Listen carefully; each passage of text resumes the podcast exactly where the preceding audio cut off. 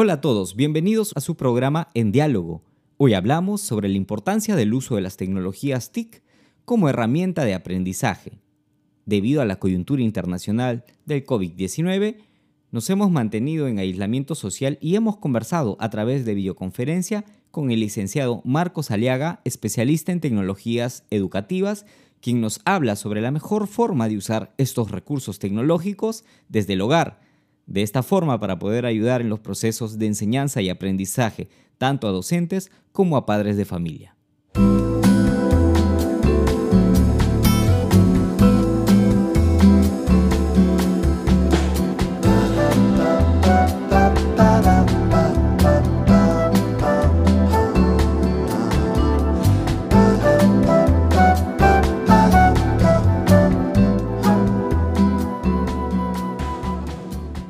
Nuestro primer podcast vamos a reflexionar sobre la importancia del uso de los recursos tecnológicos, dar algunos consejos a los docentes y padres de familia y de cómo familiarizarse con estas tecnologías TIC. Vamos al diálogo. Marcos Aliaga, especialista en, tecnologías TIC, docente, eh, educador de carrera, ¿no? Y un poco, Marcos, este, como, como, como estábamos conversando, ¿no? ¿Qué tan importante ahora, como estamos viendo el tema coyuntural, ¿no? ¿Qué tan importante es el uso de las TIC, ¿no? Para los procesos de aprendizajes, ahora que estamos en una situación de cuarentena, ¿no? Para que un poco nuestros amigos de las redes sociales puedan, puedan ver y puedan saber cómo trabajar con sus hijos estos temas, ahora que la situación lo amerita, ¿no? Eh, mira, em, hace un mes exactamente atrás, cuando tuve la oportunidad de poder participar en un curso de capacitación sobre el CENEP, conversaba con algunos colegas de ahí sobre algunos temas. A mí me encanta pues investigar, explorar, probar algunos aplicativos que puedan ayudar a los docentes, ayudarme a mí a poder desenvolverme de mejor manera en mis actividades como, como profesor. Claro. Y conversaba con ellos y eran pocos los que pues sabían ah, bondades de Facebook, WhatsApp, nadie conocía el Zoom, eh, cosas así.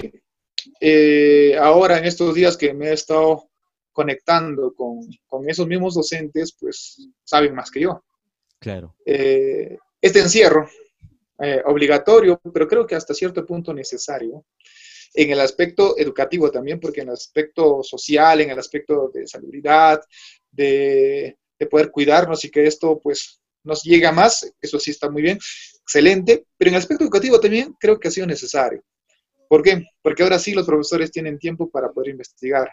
Ahora sí los profesores tienen una razón que eh, les hace ir a la computadora a buscar información, buscar recursos y sobre todo pues encontrar la forma de cómo utilizar esos recursos para poder llegar a esos alumnos y poder trabajar actividades que ya estén en la plataforma que el, ministerio ha dado o que ellos mismos están eh, desarrollando. Yo tengo tres hijitos, la mayor está todos los días con la profesora y la profesora creo que es una de las que con bastante ahínco está trabajando a encontrar la forma de poder realizar clases, eh, tal vez no en horarios, pero sí eh, eh, microclases, como se les llama, eh, durante todo el día y durante los cinco días de la semana, de lunes a viernes, para que los alumnos no, eh, digamos, para que los alumnos puedan estar avanzando en los temas y en el desarrollo de capacidades y competencias de acuerdo a su programación.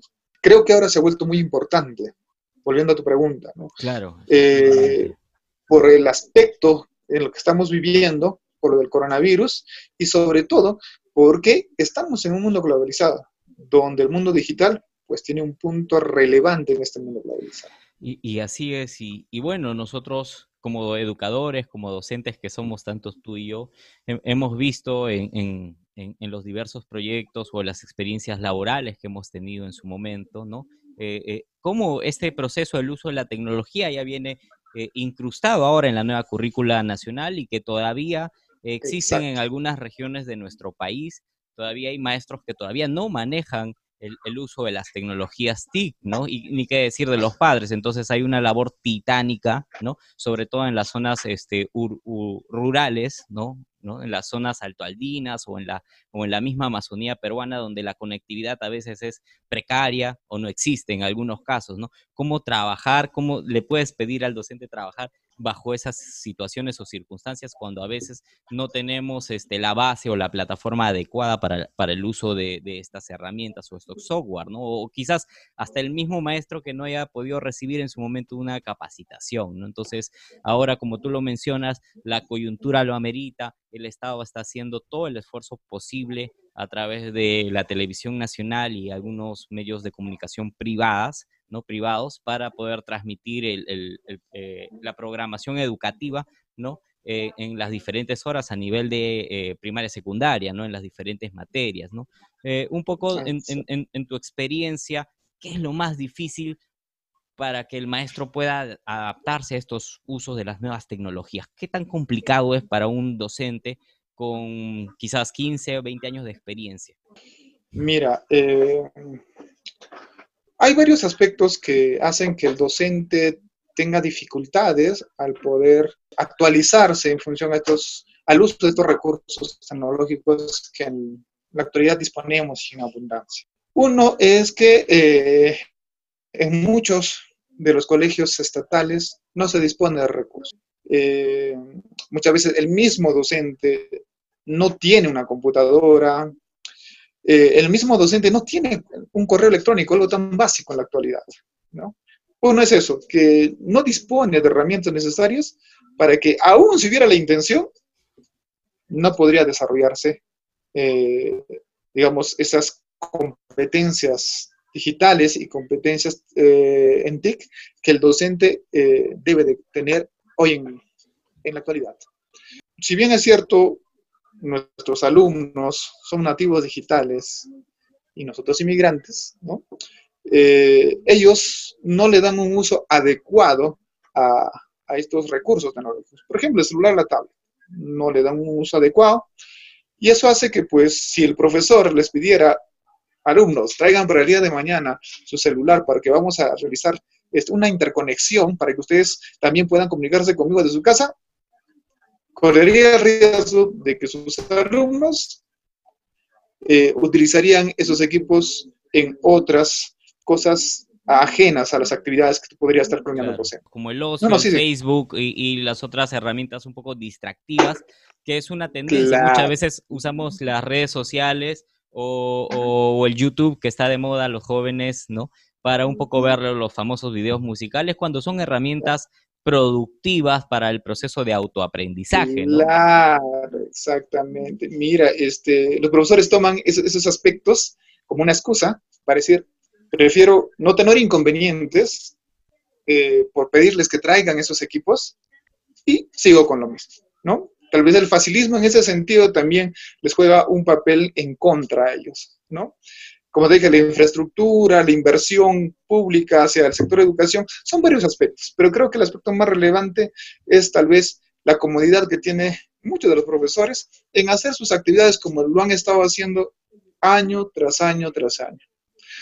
Se, había una pequeña, este, digamos, este, analogía que decía lo siguiente, ¿no? que si yo hago algo y creo que lo estoy haciendo bien, viene otra persona y me dice que no, no lo debo de hacer así, lo debes de hacer de otra manera, es a uno mismo le choca. Y eso es lo que hacen, ¿no?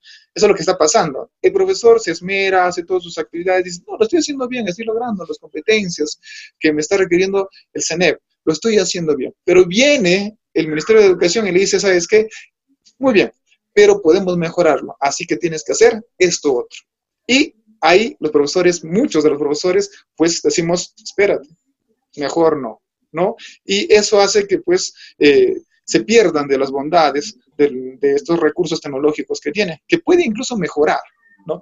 El aprender es difícil, pero una vez que hayas aprendido, te gusta y te hace mucho más fácil las actividades que puedes hacer. Y Marcos, cuéntame, ¿cómo podemos aprender tecnologías? No solo desde la mirada pedagógica del maestro, que, que, quizás, como te decía en el ejemplo, que hace 15 o 20 años no ha recibido una capacitación o una alfabetización digital, como lo podemos llamar, sino también estos consejos para los padres de familia que ahora están en casa orientando a sus propios hijos en estas labores, ¿no? Que muchas veces que cuando no existía este, este tema o esta crisis por la cuarentena del COVID-19, pues no se veían involucrados a veces, ¿no? En las tareas de los, de los niños o de los jóvenes. Mira, eh, hay muchas cosas que nosotros necesariamente eh, requerimos de una persona que nos pueda instruir y enseñar. En el caso de los recursos tecnológicos, si uno dispone de Internet y tiene la voluntad de hacerlo, de buscar y aprender, eso es suficiente. ¿no? En el caso, digamos, de los padres de familia, estos días, ¿qué, qué está pasando? En función al lanzamiento de la plataforma de Aprende en Casa, todo el mundo se volvió loco. ¿Por qué? Porque tenían que resolver ciertos formatos en función a las actividades que los alumnos, los estudiantes tenían que realizar, ya sea por internet, ya sea por televisión o ya sea por radio que se está transmitiendo de lunes a viernes en determinados horarios. Pero, ¿qué tenía que hacer el docente? Tenía que acompañar. ¿Y cómo puede acompañar al alumno si el docente no tiene comunicación con su alumno, con su estudiante, perdón? ¿Cómo puede hacerlo? Entonces, ¿qué ha tenido que hacer? Agarrar su WhatsApp. Si es que sabía chatear solamente, ahora ya sabe hacer grupos, ¿no? Y el padre de familia, si que solamente podía llamar, ya sabe cómo agregarse un grupo el ministerio le pide evidencias al profesor y el profesor le pide ciertas actividades al padre de familia para que genere esas evidencias. ¿Qué es lo que pasa? El padre de familia tiene que grabar esas evidencias en imágenes y en video. Y ahora, fácil es irse al campo y grabar una situación de alegría, de deporte, etc. Eso es facilísimo. Y te apuesto que muchos de los padres de familia, si no es que todos, grabar una situación de aprendizaje no es fácil. Así No es fácil. Lo hacen una, dos, tres, cuatro, cinco veces. Están aprendiendo. A exigencia lo están haciendo. Muchas veces los profesores dicen, vamos a trabajar con el Zoom. El padre de familia no sabe. Tiene internet, pero no sabe. Recurre a los hermanos mayores. No están los hermanos mayores, buscan internet. La necesidad es una importante eh, aliciente a que la persona puede encontrar solución a esa necesidad. Eso es lo que está pasando en padres, en alumnos y principalmente en docentes. Y obviamente existe una resistencia a todo esto, ¿no? Por este cambio, por, por, por esta nueva tendencia y que es para, para estas personas que no, no vienen... Pero mira, te digo una cosa, siempre hay resistencia, pero en, este, en esta coyuntura que se está desarrollando en función al coronavirus, esa resistencia ha sido aplastada. ¿Por qué? porque los profesores tienen que generar evidencias de sus actividades. O sea, quiere decir que el profesor tiene que hacer trabajos desde la casa, contacto con sus estudiantes, con sus padres de familia. Si antes era difícil tener contacto constante con padres de familia, ahora lo hacen. ¿Por qué? Porque es una necesidad del, docente, es una necesidad del padre de familia y es una necesidad del estudiante. Así es. Y esto hace que esto fluya. No un 100%, pero a lo que nosotros estábamos acostumbrados a hacer, a ver, pues es, una, es un crecimiento enorme. Creo que por eso te decía, creo que esa coyuntura ha, ayudado a la educación a que pueda usar los recursos que hace años estaban y que estoy seguro que una vez que volvamos a las aulas de manera progresiva, se van a continuar. Tal vez no es un 100%, pero se van a continuar y eso va a ser, pues, de mucho provecho a los estudiantes. Ahora que me haces acordar, hablando de los recursos tecnológicos que hay en las, en las aulas, ¿no? Muchas de estas estos recursos que en su momento los maestros no les solían dar importancia como las tablets, las XO, tanto a nivel de, de primaria y como de secundaria, en algún momento cuando yo hacía monitoreos en, los diversos proyectos educativos, veía que los guardaban en los cajones. Cuando estas máquinas o estos recursos tecnológicos son propicios para desarrollar estos procesos de entrenamiento tanto en los niños como en los mismos docentes, ¿no? Exacto. Eh, por ejemplo, pero educa nada más. Ahí estaban los cursos, etc. Los directores obligaban, obligaban a muchos de sus eh, profesores a poder desarrollarlos. Ahora, los últimos cursos están relacionados a qué debe ser el docente en función a estos encierros que nosotros tenemos en nuestros hogares, ya la responsabilidad de poder seguir este, desempeñando nuestra función como docentes, educadores, ante nuestros estudiantes en estos tiempos. Y como no puede ser de manera presencial, tiene que ser de manera digital y virtual. Y esos cursos están orientados a eso. Esos cursos están que revientan. ¿Por qué? Porque muchos de los docentes no tenían esos aprendizajes, no tenían esas competencias y ahora los están adquiriendo. Y eso es bueno, eso es muy bueno, porque lo que uno va adquiriendo lo va a seguir este, desarrollando, lo va a seguir utilizando. El, el, el COVID-19 ¿no? La pandemia, la que ahora estamos pasando todos, nos ha mostrado una realidad, ¿no? A nivel de nuestro sistema educativo con el uso de las tecnologías muy cruda, ¿cierto? Entonces, ¿qué es lo que crees tú que nos espera de acá en adelante con, esta nueva mirada? Mira, eh, yo como profesor de tecnología educativa, soy de especialidad de conversión informática, eh, siempre decía que qué bueno que yo puedo utilizar los recursos que, he investigado y he podido validar. ¿Cómo me gustaría que también esas bondades lo puedan utilizar mis, dos, mis colegas? Y pues ellos eran reacios a eso, ¿no? Y decía, pues el Estado no, no invierte.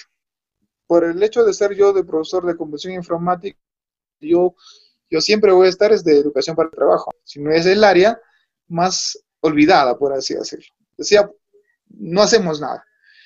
Ha tenido que pasar toda esta situación de la pandemia para que el Estado pueda invertir, como nunca lo ha hecho en toda su historia, en recursos tecnológicos, en educación para el trabajo.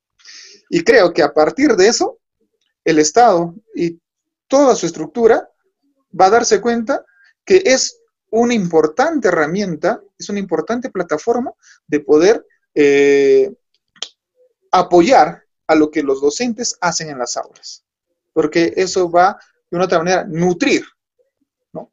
va a, dar eh, más respaldo a las actividades que los docentes hacen en aula, porque los docentes van a trabajar en el aula una vez que termine todo este eh, emergencia que estamos viviendo, pero en las horas de, digamos, que no estamos en el aula con los alumnos, también podemos seguir teniendo contacto. ¿Por qué? Porque ya sabemos cómo hacerlo, ya sabemos cómo enviar un trabajo. Podemos utilizar eh, diferentes estrategias como clase invertida, ¿no? Con niños desde de tercer grado de primaria en adelante. Y con niños más pequeños podemos trabajar con WhatsApp, podemos trabajar con diferentes herramientas. ¿Por qué? Porque ya lo estamos aprendiendo. Vamos a poder eh, nosotros decir que esto ha servido para que los docentes en ese tiempo de encierro nos hayamos alfabetizado digitalmente. Y la brecha digital que existe en la actualidad se haya cortado bastante. y eso creo que es algo muy positivo para nuestro país. Muy, muy bien, Marcos. En, en, en este aspecto, viendo varios puntos, ¿no? Ahora, ¿qué le podríamos decir nosotros a aquellos padres de familia que están en casa, que no son necesariamente pedagogos, pero algunos de ellos sí cuentan con las nociones de enseñar, la paciencia, no saben escuchar. ¿Cuál sería esta recomendación de trabajar el tema de las tecnologías para el proceso de aprendizaje desde el hogar? Mira, em, como te decía, tengo hijos menores y todas sus profesoras, ¿no? Pues son todas profesoras, eh, nos decían, tanto a mi esposa y a mí, que la función de educar no solamente sea de un docente, de profesor, sino también sea la del padre. Y estoy seguro que en estos tiempos, cuando estamos grabando, estamos ingresando a las redes sociales, estamos comunicándonos con el padre de familia, estamos investigando para resolver las actividades que están realizando nuestros hijos de manera virtual, están aprendiendo también. Hemos escuchado al especialista de lo importante de hacer uso de estos recursos tecnológicos y por la coyuntura estamos empezando a utilizar más las tecnologías de información y comunicación como parte de un modelo de aprendizaje remoto o a distancia. Tanto padres como docentes estamos adaptándonos a estos nuevos cambios positivos en la educación. Esperemos que la información que se haya brindado hoy en el programa les sirva a nuestros amigos que nos están escuchando en diversas partes del Perú y el mundo. Nosotros nos despedimos, esto fue en diálogo, hasta un siguiente episodio.